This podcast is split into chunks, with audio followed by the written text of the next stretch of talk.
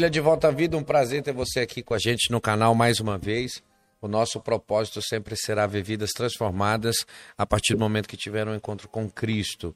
Esse daqui é o Versiculando. Nós trouxemos essa programação lá do Instagram aqui para o YouTube para que a gente possa compartilhar coisas da palavra de Deus e poder ver você cada vez mais abençoado. Estou aqui com o David. Olha. David é um humano, um parceiro já de muito tempo, muitos anos. Aleluia. E para mim a alegria né, de poder ter a participação dele hoje aqui nesse quadro. E eu tenho certeza que não só abençoado ele foi de ter vindo um dia para de volta à vida, mas é, ele também conseguiu abençoar muita gente. Como é que você está? Graças a Deus, muito Legal? bem, paizão. Na benção? Na benção. Tá nervoso, né? Um pouco. Mas por quê? Porque é a realização de um sonho acontecendo aqui, né? Isso deixa nervoso. Mas a de volta à vida é só uma casa de recuperação. É, eu pensava isso também quando eu cheguei. Agora eu vejo que Sério? é uma ferramenta de Deus para transformar vidas e ainda por cima está realizando meu sonho. Legal, que bom. Quanto tempo você tem aqui?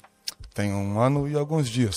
Um ano e alguns dias. Sim. E como foi, cara, que você entrou nos vícios e como que isso aconteceu na sua vida? Puxa, essa é uma pergunta curiosa. De cara logo. De cara logo. Bom, na verdade eu estava na igreja com uns 17 anos. É, foi quando eu saí. A primeira vez da igreja. Então você não estava, você saiu da igreja. Estava até os 17. Certo. Certo, desde pequenininho. Nasci no berço evangélico, pai e mãe assembleianos. E aí cresci dentro da igreja até os 17 sem sair. Com 17 eu tive essa curiosidade de querer conhecer o mundo. E aí comecei a ser rebelde, mas por que, que todo mundo fala, cara, que, que, que tá na igreja tem a curiosidade de conhecer o mundo? Eu não, não consigo entender isso aí. Porque, assim, as maiores coisas estão no reino. Verdade. As piores coisas estão no mundo. Verdade. Então, por que quem está no reino tem a curiosidade de ir para o mundo, sendo que o mundo é inferior, pô? Talvez aquele que apresentou o reino não apresentou o reino. Aí a gente pensa que tem algo grande lá fora. É, eu preciso apresentar o reino. Mas apresentar. isso você está falando do ministro. Isso. Não do senhor do reino. Por que, que eu estou falando isso, pastor? Porque eu tô com... o senhor falou isso agora. De as maiores coisas estão no reino.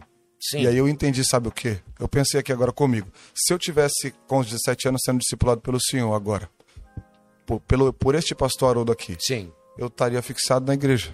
Talvez não, porque Talvez, a, é. nossa, a, a, nossa fixação na igreja, ou o nosso firmamento no, no, no caminho, ele nunca terá, tar, estará atrelado às pessoas que nos discipulam. Não. É claro que a qualidade do discipulador favorece muito para que a gente tenha uma estrutura diferente. Sim. Mas eu não posso negar que a decisão de permanecer no comportamento na, naquilo que foi ensinado depende de cada pessoa. É, e, e por que, que eu eu tenho motivo para rejeitar isso daí. Vamos lá. Judas, então, não era para ter traído Jesus, porque Jesus foi o discipulador dele. Certo. Então, mesmo assim, é, e sem ter a questão da traição, a gente vai ver que Judas, ele chega ladrão, vai tomar conta dos dízimos e ele permanece ladrão. Isso. Tá? João descreve que Judas era ladrão e ele mexia na bolsa, por isso que quando a mulher quebra o, o, vaso de alabastro para adorar o seu nome, ele rejeita aquilo. Não é porque ele não era um, um adorador, é porque ele era ladrão e o interesse dele estava lá. Então, partindo desse, desse ponto que você colocou, eh, nós estaremos firmes por causa da nossa decisão. Eu aceito que tem pessoas que nos ajudarão a ter uma decisão mais firme. Pronto. Mas não posso hum.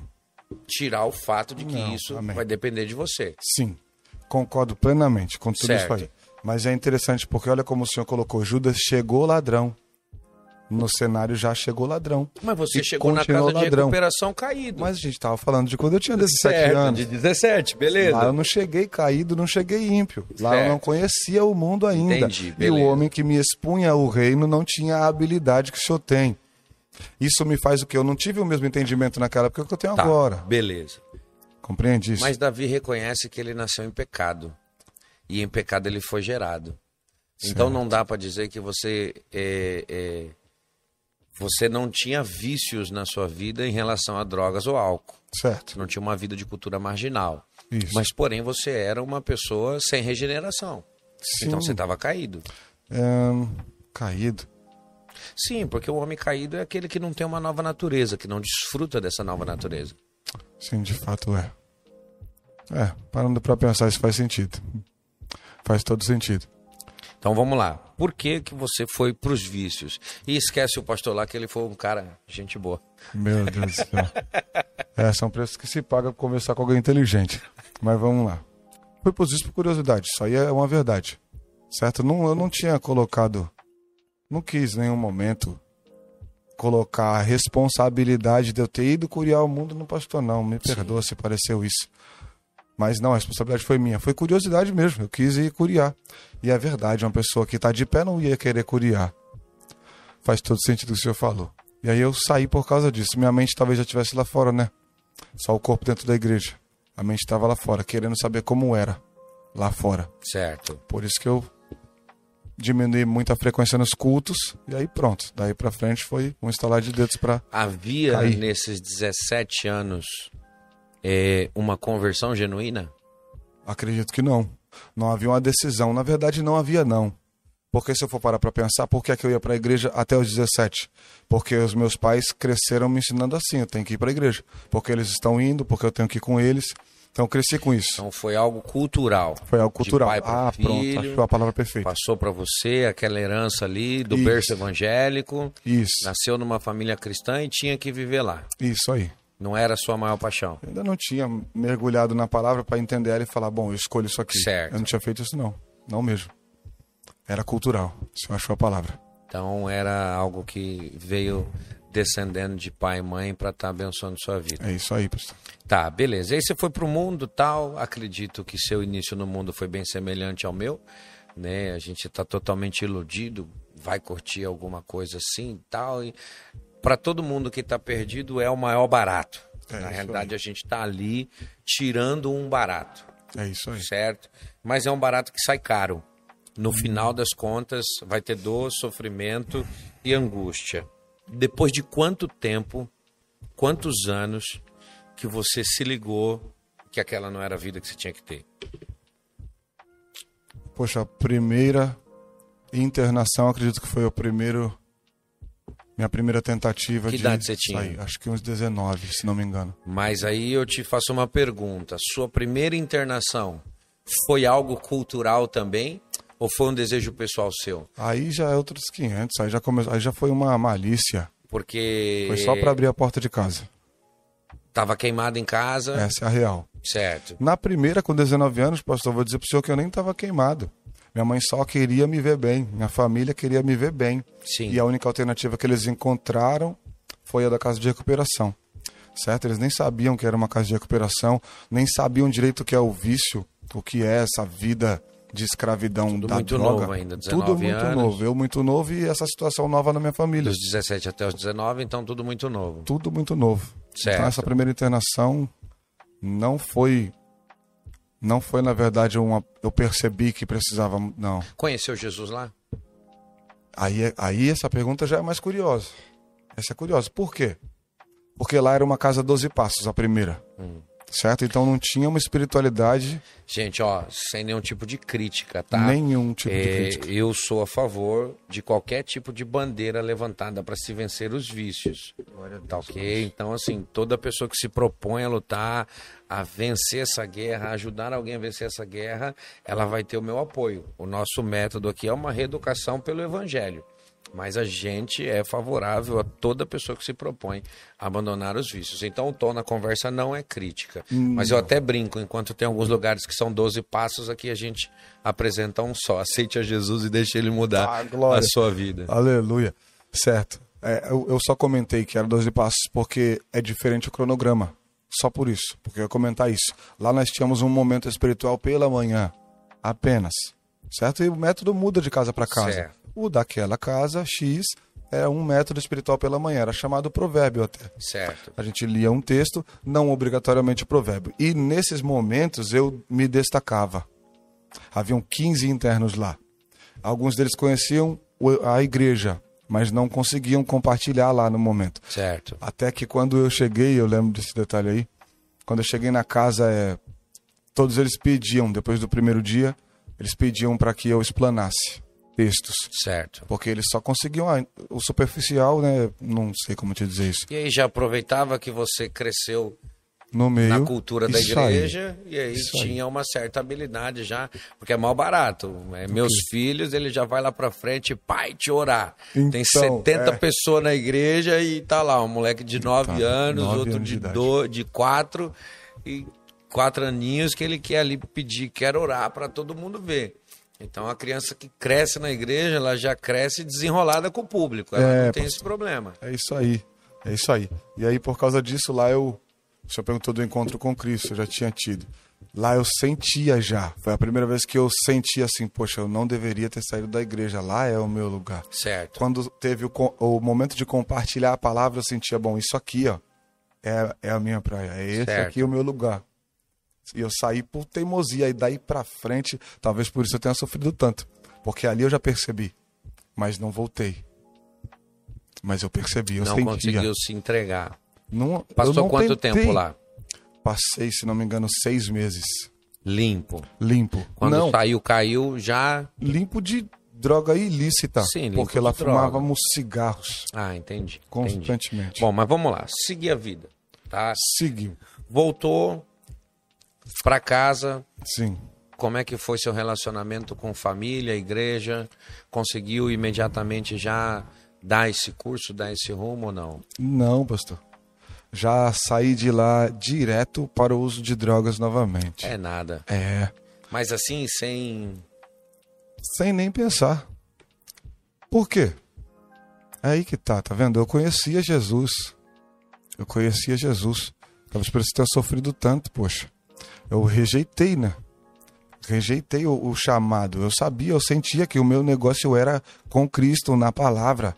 Eu sabia que era um chamado já. E eu já sabia que o meu chamado era para pregar a palavra. Eu que não queria. Eu não acreditava assim, não, eu tenho que fazer isso. Acho que eu não tenho que fazer isso. Eu vou viver outro tipo de vida e tal. Certo. Pensava assim. Então, por pensar assim, quando você já conhece, já entende que tem um chamado, ou você aceita o chamado, ou você não aceita e vai viver totalmente o contrário do chamado. Certo. Eu não ficava pensando, não, dá pra ser assim. Eu sabia que Jesus é, é, nos quer por inteiro. Sabe isso aí? Sim, concordo. Por inteiro. E, pô, e como eu não me entregava por inteiro, então eu não me entregava nada. Já saí direto pro mundo de novo. Então, eu também penso nessa questão do é ou não é. Entende? Tá. É isso aí. Eu, eu até penso que o fato de eu ter frequentado a igreja há muito tempo, levando uma vida de pecado, representa para mim hoje uma não conversão. Não sei se essa seria a palavra correta, mas eu posso dizer, eu era um simpatizante do evangelho, não um convertido. Pronto. Ok? Interessante. Então eu gostava do ambiente, eu curtia a galera, a gente saía, ia no retiro, comia uma pizza, cantava um louvor, tinha aquelas paquerinhas de adolescente e tal. Porém, é, não havia uma conversão. Porque para mim hoje a conversão não é a frequência de uma igreja.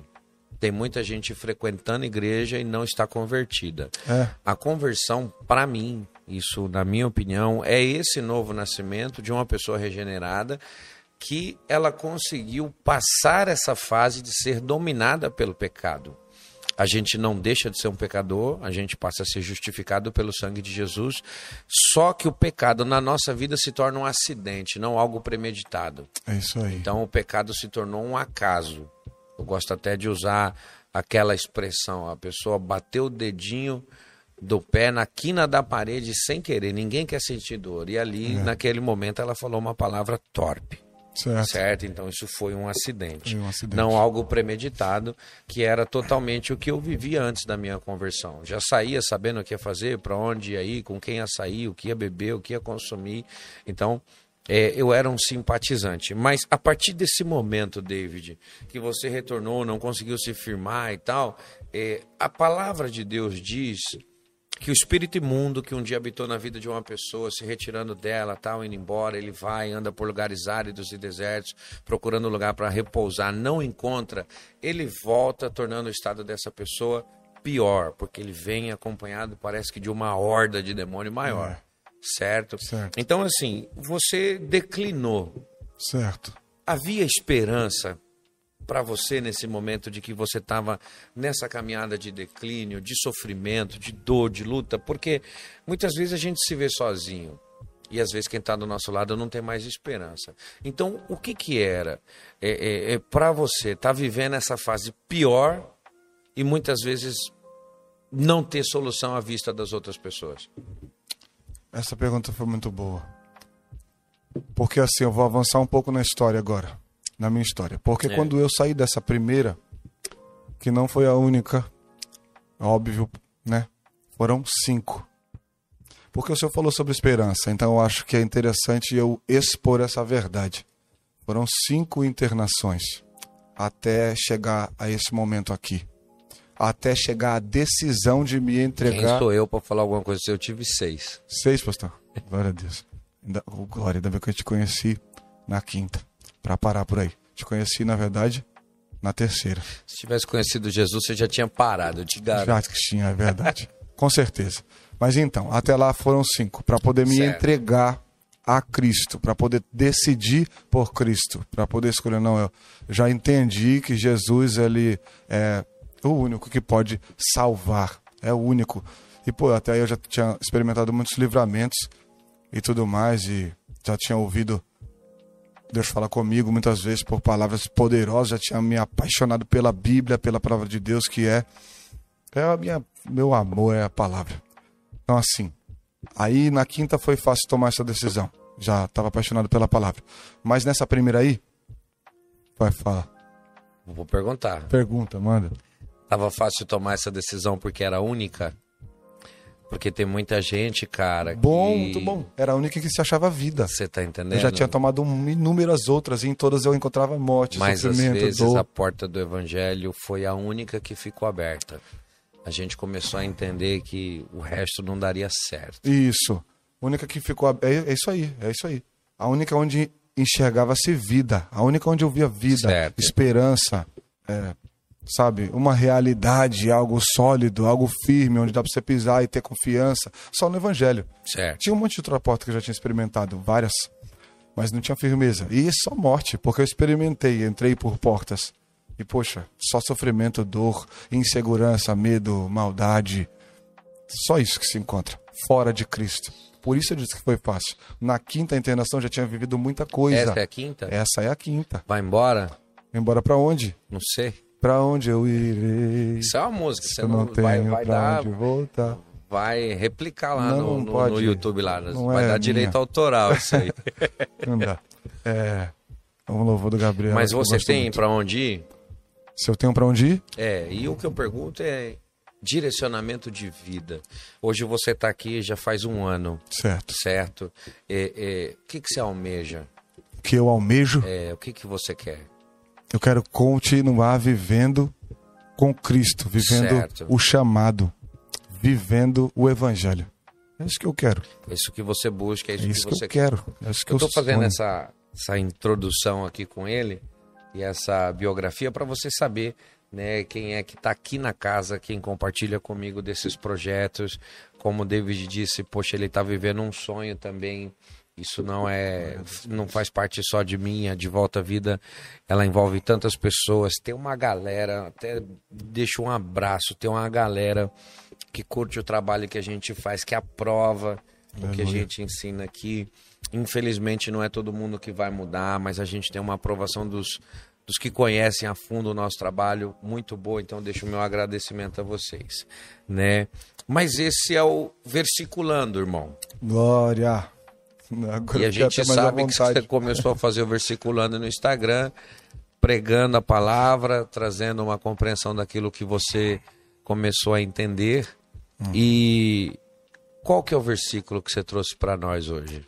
Hoje eu trouxe aqui Gálatas, capítulo 2, versículo 20. Vou ler. Leia. Está escrito assim: Fui crucificado com Cristo. Assim já não sou eu quem vive, mas Cristo vive em mim. Portanto, vivo neste corpo terreno pela fé no Filho de Deus, que me amou e se entregou por mim. Por quê? Esse versículo. Por que esse versículo? Porque eu tive uma compreensão desse desse versículo diferente. Como? É, eu sou curioso, pastor, curioso para descobrir o significado das palavras. E é assim que muitas vezes é, o Senhor me dá uma mensagem para pregar. Quando certo. eu estou lendo a Bíblia, é, escolho algum livro, por vezes a gente faz esse tipo de leitura, né? A maioria das vezes no devocional. Separa... É, por falar em livro, tem uma pessoa que sempre me cobra aí Meu dos, Jesus, dos livros dela aí. Que... que o senhor vai falar isso. Não, é, tem uma pessoa que me cobra. Pastora, cara, livro fininho favor, assim. terminando ó. já. São 290 páginas. Fininho. Poxa, pastor. Bora. Eu estou evoluindo na leitura. Mas assim, quando Deus me dá mensagens, a maioria das vezes é assim. Eu estou lendo um texto, pego, por exemplo, Gálatas para ler. Começo do capítulo 1 e vou ler o livro certo. de Gálatas. Eu começo a ler e durante a leitura... Desculpa te interromper. Tem uma, uma definição de um, de um pastor, um pastor muito inteligente, cara, e ele, e ele fala assim, por que, que nós lemos cartas por capítulos? E ele até faz uma ah, pergunta. O senhor deu esse ensinamento aqui. Se chegar uma carta na sua casa, tal, você vai abrir ela hoje, ler um parágrafo, aí daqui dois dias você vai ler isso é outro é muito, parágrafo, é aí daqui bom. três dias você vai lá, você vai pegar um outro parágrafo, o sortido ainda vai pular uma parte, você vai pegar a carta e você vai ler ela inteira ali. Exatamente. Então, o senhor falou sobre isso aqui na casa já. Sim. E esse dia isso contribui muito para o costume que eu tenho hoje, pô. Sim. Hoje eu gosto de ler o livro o livro completo. Então, assim, é, eu até vi também um filho de um pastor né, no YouTube falando sobre isso. É, sobre o costume que ele tem de fazer essa leitura livre. Ele, ele falava que ele é apaixonado por isso daí, certo. fazer uma leitura livre. Às vezes nós pegamos um texto específico para estudar sobre aquele texto, sobre aquele contexto, aquela, aquele acontecimento. Mas ele dizia assim que ele não dispensa pela manhã fazer aquela leitura com liberdade. Começar a ler o capítulo 1 certo. de Isaías e ler sem compromisso, ler, ler e ler. E no outro dia pela manhã ele continua onde parou e ler, e ler até ele completar okay. o livro. Então, mas o que, que você viu de diferente no Gálatas? É, então. Aí eu fui ler Gálatas. E quando eu vi a palavra Cristo, com C maiúsculo e tal, olhei, chamou atenção. E aí você vê ela foi crucificado com Cristo, já não viu mais Cristo. Aí já começou a me vir textos na mente. Acredito que, claro, foi o Espírito de Deus que ministrou isso no meu coração. A curiosidade de saber por que, que em alguns textos não vai o nome Jesus Cristo, o nome do nosso Senhor Jesus, Correto. mas vai o, o título Cristo. Dele. É. E aí eu nem sabia que Cristo era título até estudar. Certo. Não, não sabia. E aí depois eu fui descobrir isso. Cristo é um título que só Jesus pode portar até.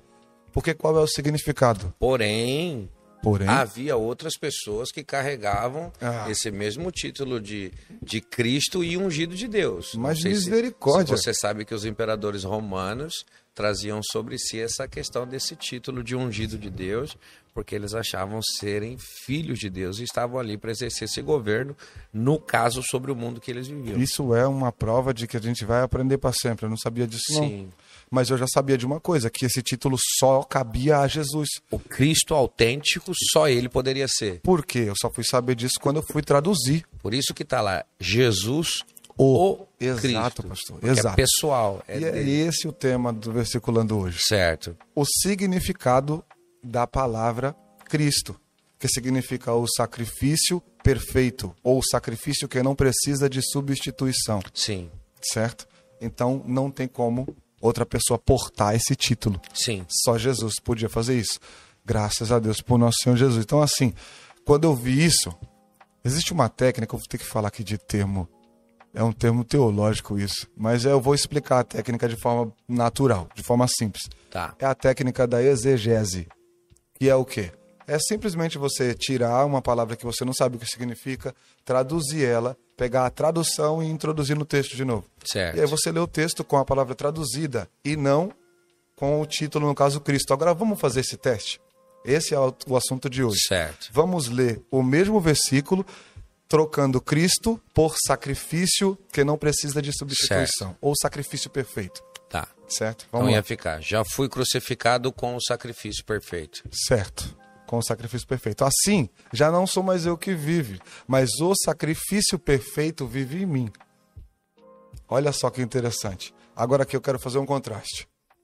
Cristo, e nós somos chamados cristãos. Sim. Certo? Lá em, em Atos, Certo. que nós somos chamados a primeira vez de cristãos. Os Antioquia da. Síria. Lá, Isso. Maravilha. Dia eu vou Lá conhecer. em Atos assim. 11, quando você vai ver as pessoas ali tendo um comportamento tal de cristão, Aí tá lá. eles são chamados pela primeira vez. Eu não sabia que era Atos Pequenos 11. cristos, Muito pequenos obrigado. sacrifícios. Isso aí.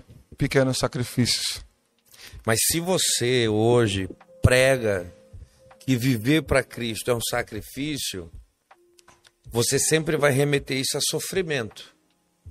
E isso vai contra a teologia atual, que é a teologia da prosperidade. Oh, porque você vem para Jesus para você Como se Deus realizar é e ser feliz e conquistar o mundo e fazer viagem. Mas se você falar que nós somos com Cristo um sacrifício, Hum. então você está mostrando que a nossa vida, nesse tempo, será uma vida de algumas dores e sofrimentos Com que certeza. nós vamos passar. É então explica isso daí para mim que eu quero saber. Beleza. É, na verdade, o senhor tocou num assunto aí que eu gosto, e isso é até polêmico, senhor.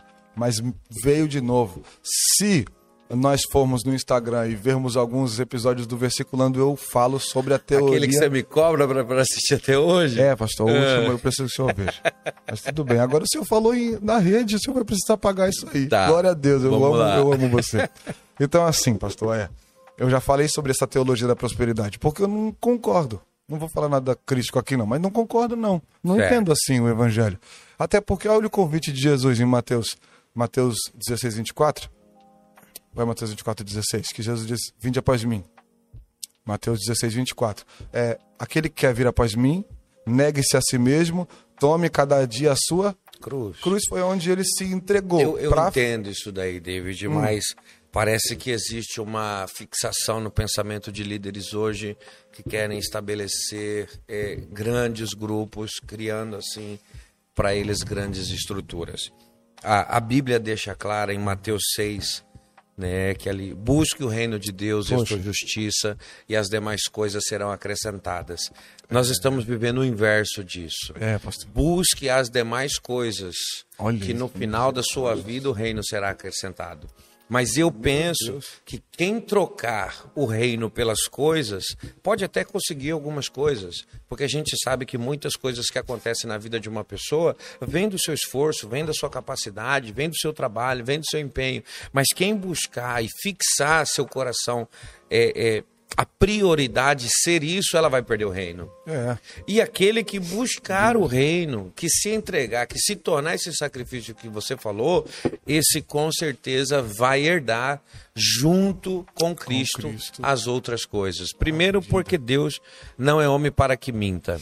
Ele não tem prazer, Deus não engana ninguém, ele não tem prazer em trazer uma falsa esperança a gente. E ele fala: se você obedecer às minhas palavras, Cristo, se você se sacrificar para viver como eu quero, Cristo, sacrifício. É. Você será abençoado na cidade, você será abençoado no campo, você será abençoado onde quer que você É. colocar os pés. Seus animais, sua amassadeira, seus frutos dos seus cereais, tudo será uma bênção. Vê. Certo? Então, Certo. A, a prosperidade alcança a vida do justo, mas a prioridade do Precisa justo ser o não é a reino. prosperidade, ela É, precisa ser o Poxa, reino. É, é texto, cabe muito texto aí, isso é maravilhoso. Certo. A Bíblia se interliga todinha. A gente vai entrar também, vai lembrar automaticamente do texto que diz: aquele que perder a sua vida por amor de mim, quem está falando isso? Cristo. Aquele que perder a sua vida por amor de mim, acha lá. Você já perdeu sua vida por Cristo? Perdi. É, reputei por, né? Perdi. Reputei por perdi, por perder. É, Mas vamos lá. O reino é prioridade. eu- Esse eu- foi o primeiro eu posso- versiculando, Eu você sabe posso disso, né? te fazer essa pergunta. manda. É, aqui dentro da casa, você não vislumbra essa expectativa do mundo lá fora. E a gente sabe que as grandes realizações de um homem estão em viver no mundo e ser uma pessoa bem-sucedida. Como é que você convive com isso hoje? Porque você perdeu sua vida por Cristo. E se a decisão de Cristo ser manter você aqui, como lidar com isso? Eu até falei é, esses dias como lidar com a vontade de Deus, sendo que a vontade de Deus é contrária à minha. A gente quer viver a vontade de Deus à nossa maneira. Então você está falando assim, pô, minha vida é tua, Jesus. Certo. Eu não mando mais em mim, eu sou um sacrifício contigo. É isso aí. E se a vontade dele coloca no chão os teus sonhos? O que fazer? Bom, peraí, vamos lá, vamos lá. Ah, o senhor perguntou como né, lidar com essa situação. Se eu, isso é vontade de Deus, se eu ficar aqui, como lidar com isso, visto que o homem deseja ficar Sim. lá fora e realização então. É, é, tem um detalhe aí, que é o seguinte. É, o meu sonho é viver a vontade de Deus hoje. Certo. Então, é, é se a vontade de Deus for para eu ficar aqui, eu vou permanecer. Claro, tem a dificuldade, vem, a carne grita, pede para você, não, mas e a liberdade, você poder ir para onde você quiser, a hora mas que você quer. Mas aí eu vou te perguntar, você não foi crucificado com Cristo? Então Fui. Então você mortificou sua carne. Como Sim. é que a carne grita? Peraí, como assim? A consciência não fala também? Ah, a consciência fala. Fala. Mas e aí? Ou a carne foi crucificada, ou a carne está viva. Foi... A crucificação representa a morte da carne, certo. ou o sacrifício. Então, como lidar com esses anseios, esses desejos? Mas é que tá, sacrifício, ainda vai haver sacrifício. Eu preciso sacrificar todo momento que vem uma vontade da carne, sacrifico ela. Certo. Não, ela não vai ser saciada. Esse sacrifício é a obediência? obediência seria a negar a si mesmo. Esse é o sacrifício. Certo? É a rejeitar a minha e viver a dele. Certo. Esse é o sacrifício que eu faço todas as vezes que vem uma vontade da carne que a gente precisa fazer, na verdade. Não vou dizer eu faço porque, né? A gente precisa fazer. É, porque se eu dizer eu faço, vai dar um tom de que, pô, então eu não erro. Tá, não, a gente né? erra, a gente falha, mas então, eu quero me apegar ao que você está dizendo. Lá, certo, vamos lá. É, para mim hoje, se o Senhor falasse para mim, ó, você vai ficar aqui dentro vai ter, vão, iam ter dificuldades para eu aceitar isso? Claro que ia, claro teve que pra sim. mim, pô. Tem então, 14 anos que eu tô na casa de recuperação. Né? Eu vivi oh, isso aí. Por isso que eu tô te perguntando, medo, pô. A vontade de Deus Mas... me confrontou, pô. Sim, confronta. Só que aí é que tá, eu já tenho o senhor como exemplo. Talvez o senhor não tinha alguém quando o senhor recebeu essa palavra, né? A, a vida da gente é seguir alguém. Viu? Certo? Então certo. eu segui alguém. Que viveu isso? Com certeza, pô. Ah, não sabia disso, não. Com certeza. Curiosidade sobre o pastor Haroldo. Qualquer dia a gente vai fazer 50 pô. coisas sobre o pastor Haroldo tá, que você tá não na sabe. glória, o pastor Adilson, mas ele passou na Crevisop, saiu da Crevisop e abriu a casa de recuperação para ele. Para sempre, amém. Então, para mim eu já tenho o exemplo do senhor. Então, assim, é muita, muita coisa que a minha mente fala ou projeta quando eu penso, pô, será que eu vou ficar aqui para sempre? Então não vou ver isso e aquilo e aquilo outro. Aí eu olho para a vida do senhor, vejo as realizações na vida do senhor. Certo. Isso daí é um conforto muito grande mas muito grande. Só que é assim, a sua história, a sua história, a minha história, a minha história. O que me faz fazer é o quê? É isso que eu ia te falar. E aos pés de Cristo. Porque o que Deus fez na minha vida, possivelmente Ele não fará na sua. Amém. Podemos viver coisas semelhantes, parecidas. Sim. Mas não viveremos coisas idênticas. Não correto? Isso. É um plano para cada um e eu, eu entendo que é nisso que se manifesta a glória de Deus. Sim. Ele pega qualquer tipo de porcaria de barra e ele é capaz de fazer um algo que glorifica é o nome multiforme dele. sabedoria. Você está entendendo? Deus ele é tremendo nessa parte aí porque tá difícil de aparecer alguém mestre em pegar uma matéria pobre e transformar em algo precioso como Deus faz. É mas Deus consegue dar um destino e uma história para cada pessoa diferente, mas com o final de sempre o nome dele ser glorificado. É isso aí. Então, assim, a minha história pode ser para você um exemplo de motivação, de perseverança é. de que vai acontecer. Sim. Que coisas semelhantes a que eu vi você vai viver. Sim. Mas nem sempre nós vamos conseguir viver as mesmas coisas. Isso. Mas e essa expectativa do não aconteceu? Não aconteceu. Tem um ano que você está aqui. O que, que aconteceu nesse Poxa ano? vida. Você só parou com os vícios.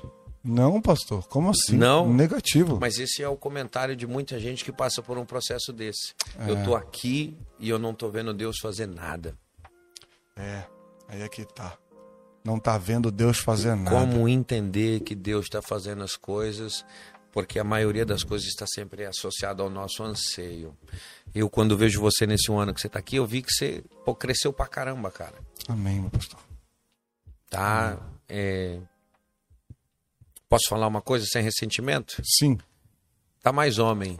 Amém, mas deixou, isso, deixou, é maravilhoso. Ser, deixou de ser menino. Sim, certo. aprendendo. Abandonou os vícios, a vida marginal, pô, conseguiu superar. Eu sei de muitos desafios que você trazia, principalmente os desafios do coração, e você conseguiu uhum. vencer essas coisas aí com maturidade, sem infantilidade. Olha tá? isso. Mas é, tem muita gente que está vivendo as mesmas coisas que você está vivendo, e por falta dela não ter algo palpável. nas mãos, ela diz: Deus não está fazendo nada. Eu, eu, eu, reprovo esse pensamento aqui dentro, na igreja, qualquer crente, pode estar lá no Alasca ou no Saara, independente do lugar que a pessoa está. Quando ela abre a boca para dizer, pô, não estou vendo Deus fazer nada, isso para mim é uma murmuração miserável, é. pobre, porque Deus sempre está fazendo alguma coisa. É verdade. Deus sempre está realizando seus planos. Tem um comentário para fazer aí, meu pastor. Fala. E é, porque assim, essa essa pergunta aí, essa essa situação que o senhor expôs agora, eu não vou usar tentar explicá-la. Eu vou colocar a minha experiência de vida nessa situação de como saber se Deus está fazendo alguma coisa. Porque no momento que a gente comentou aqui que o Senhor Deus fez muita coisa na sua vida, certo? certo? Eu tenho é, sou motivado pela vida, pelo testemunho do Senhor, com certo. certeza, mas eu tenho consciência pelos próprios ensinamentos do Senhor, da, da doutora Eva, nossa psicóloga que sim, nós temos aqui. Sim. Nós temos um apoio maravilhoso aqui. E isso me dá consciência de várias verdades muito boas. E assim, uma delas é: eu sei que não vou viver a mesma coisa que o senhor. Quando eu cheguei nesse nesse impasse aí de o pastor é uma motivação, ele viveu muita coisa por se entregar, Sim. mas comigo não vai acontecer igual. Então o que vai acontecer comigo nesse momento eu fui pro joelho. Fui pro joelho, falar com Deus, Senhor, é o seguinte, então, o Senhor tem algo na vida do pastor, é muito lindo, é inspirador, e o Senhor tem algo na minha. O Senhor tem algo na vida de cada pessoa. O Senhor tem um propósito para cada pessoa. O comum é salvação para todos nós. todos e nós. existe um propósito específico para cada um. O comum é o reino. O comum é o reino. É todos, é Deus tem o reino para todos nós. Sim. Por isso que a gente luta tanto. Nós queremos que todos venham.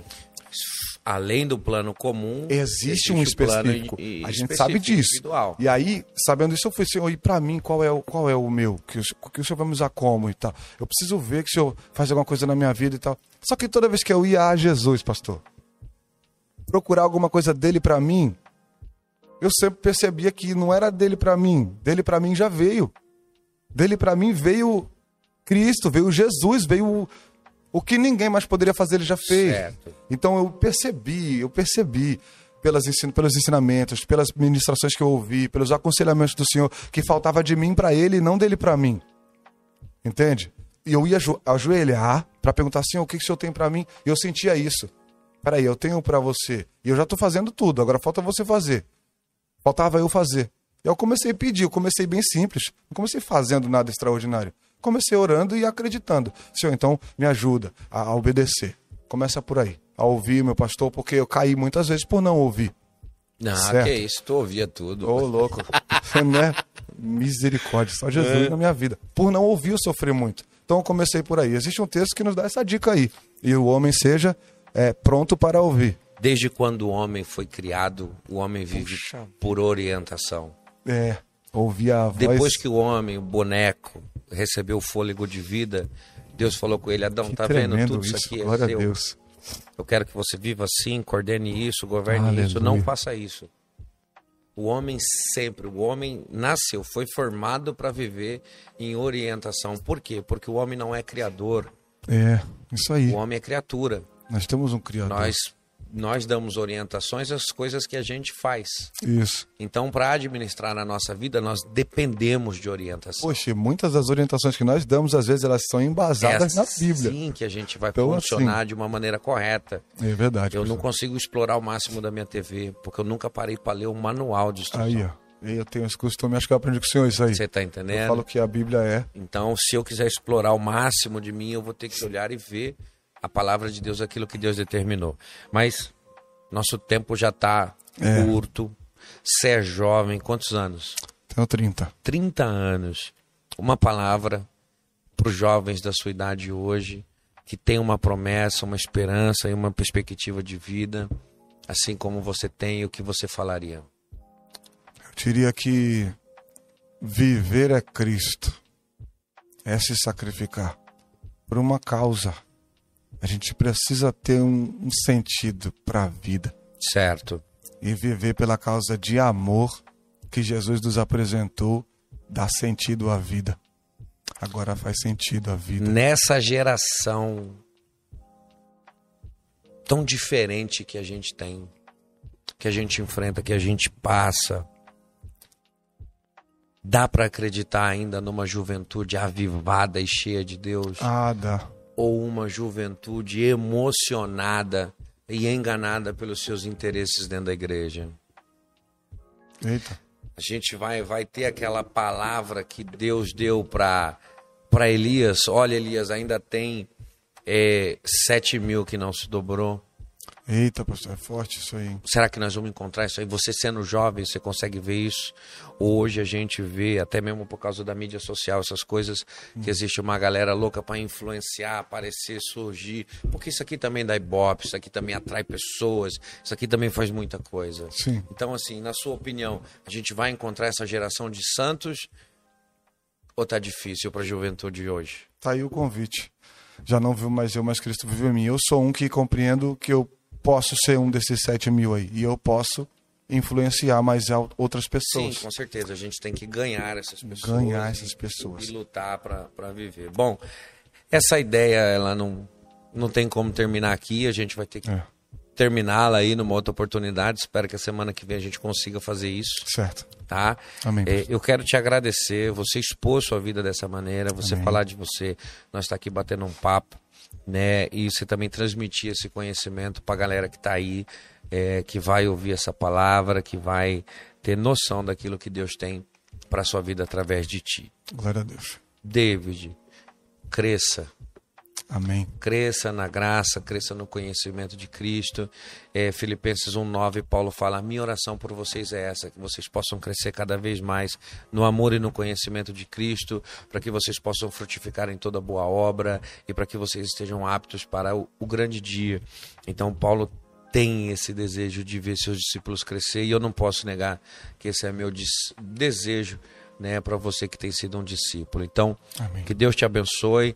Aproveite ao máximo que você puder, sugue o monte. É isso aí. E em nome de Jesus, amanhã faça melhor. Amém, meu pastor. Valeu. Muito obrigado. Deus abençoe, tá? Amém. Você que está aí, acompanha aí toda a nossa programação. A gente tem muita coisa para a gente tratar, para a gente falar, para a gente viver, para a gente conhecer. E você, quando participa, compartilha, você é capaz de abençoar pessoas, fortalecer pessoas, mostrando para elas as nossas verdades, aquilo que a gente viveu, para que pessoas não cometam o mesmo erro e possam viver de uma maneira gloriosa para Cristo, tá bom? Vai aí, entra no nosso canal, tem vários e vários e vários vídeos, pregações, testemunhos, muita coisa boa para você assistir e que você possa ser de volta à vida com a gente, tá bom? Que Deus te abençoe. Fechou? Fechou. Até a Tamo próxima. junto? Tamo junto. Até a próxima, versiculando agora no YouTube para abençoar a sua vida. Valeu!